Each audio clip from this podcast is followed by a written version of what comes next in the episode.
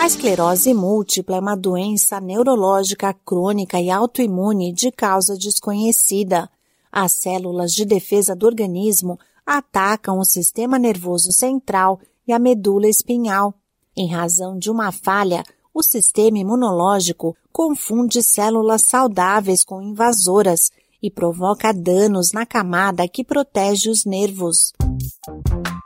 Eu sou a Sig Eichmeier e no Saúde e Bem-Estar de hoje converso com o neurologista do Hospital Alemão Oswaldo Cruz, Diogo Haddad.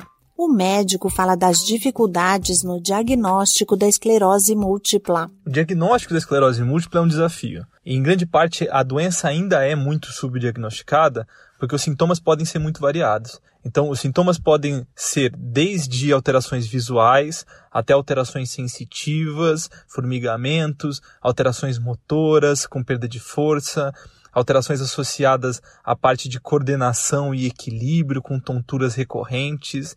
Todos esses sintomas são muito complexos de serem avaliados, porque muitas vezes eles fazem parte de outras várias doenças. Então ele deve realmente ser avaliado com muito cuidado. De acordo com o especialista, as principais vítimas da esclerose múltipla são pessoas jovens, com idades entre 20 e 40 anos.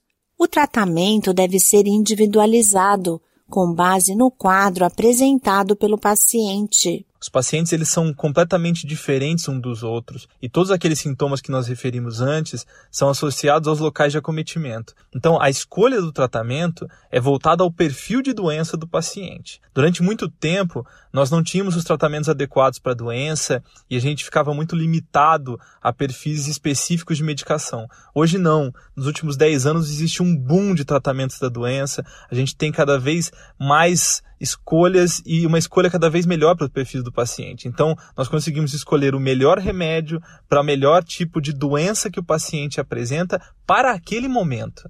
Por isso que hoje nós temos uma doença que é muito controlável desde que diagnosticada precocemente. Esteja próximo ao seu médico, esteja dentro de, de um centro ou com neurologistas que tenham conhecimento a respeito da doença para fazer o tratamento e o acompanhamento o mais adequado possível. A Associação Brasileira de Esclerose Múltipla estima que em todo o país cerca de 35 mil pessoas sofram da doença. Em caso de suspeita, é importante procurar um neurologista para que seja feito o diagnóstico. Esse podcast é uma produção da Rádio 2.